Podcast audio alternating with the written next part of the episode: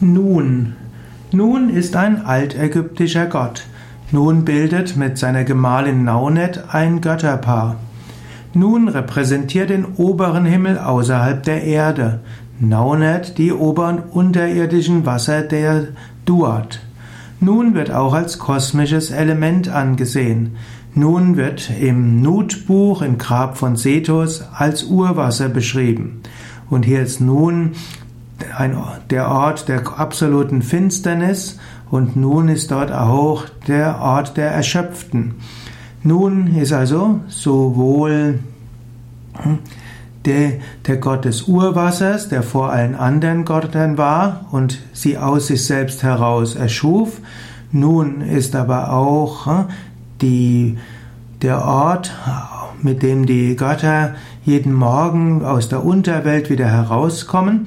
Nun ist auch dort, wo man sich immer wieder erholen kann. Nun hat also verschiedenste Bedeutungen.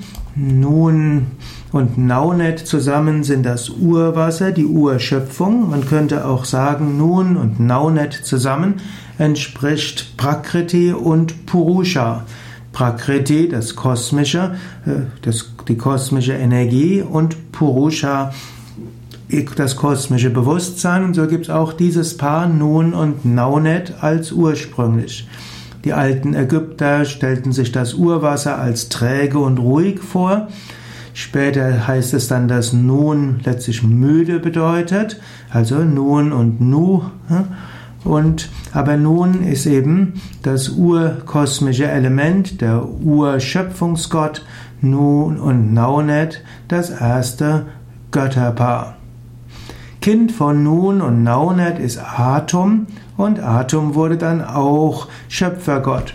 Atum erschuf dann die übrigen Götter der Neunheit. Nun wurde manchmal auch mit Ptah verbunden und so wurde aus Ptah Ptah Nun und so ähnlich verschmolz in Theben Amun mit Nun.